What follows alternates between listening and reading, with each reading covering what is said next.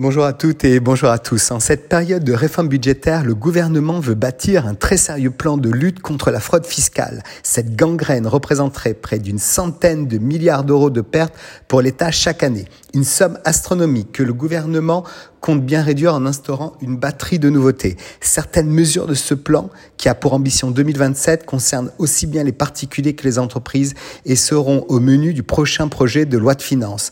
Première mesure annoncée, et cela nous réjouira tous, le nombre de contrôles fiscaux des particuliers augmentera de 25% d'ici à 2027, notamment à l'égard des plus gros patrimoines, et cela passe par le recrutement d'un effectif qui va considérablement grossir, plus 15% d'ici la fin du quinquennat. Sans oublier la programmation des contrôles via le data mining, qui est le plus gros budget de développement de Bercy et atteindra 50%. Du côté des entreprises, les contrôles porteront en priorité sur les grandes multinationales, sachant que, selon le gouvernement, la mise en place de la facturation électronique, qui est un chantier 2024, devrait permettre de récolter 3 milliards de recettes de TVA supplémentaires. Plus aucune facturation qui ne transitera par une plateforme agréée, les experts comptables seront nos meilleurs alliés pour ne pas rater ce rendez-vous d'importance, quelle que soit la taille de l'entreprise. Autre nouveauté, le doublement des équipes de la police fiscale dès 2025 et la création d'une centaine d'agents d'élite qui composeront un service de renseignement fiscal à Bercy. Ils seront autorisés à user de techniques habituelles du renseignement telles que le placement sur écoute, la captation de données ou encore la pose de balises. Eh oui, en tout, ce sont 100 millions d'euros qui seront alloués à cette chasse aux sorcières.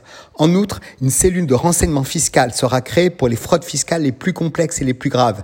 Dissimulation des avoirs dans des paradis fiscaux, par exemple, et les entités opaques comme les trusts, optimisation abusive des multinationales, etc. Dans le projet de loi de finances pour 2024, le seuil de déclenchement de l'obligation pour une entreprise de présenter une documentation complète de sa politique de prix de transfert afin d'éviter que la marge de refacturation au sein de sociétés d'un groupe ne soit majoré dans l'état le plus favorable fiscalement serait abaissé à 150 millions d'euros. Actuellement, cette obligation concerne les entreprises dont les chiffres d'affaires annuels hors taxes ou l'actif brut au bilan est au moins égal à 400 millions d'euros.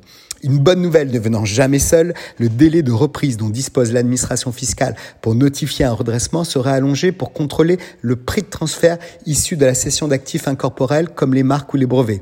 Difficile à évaluer. Évidemment, vous l'avez compris, la dissuasion est l'arme massive avancée par Bercy, au-delà de toute action. Et le maître mot, prévenir plutôt que guérir. Nul n'est censé ignorer la loi, mais surtout nul ne s'aventure sans prendre les bons conseils au bon moment. Très belle semaine à tous.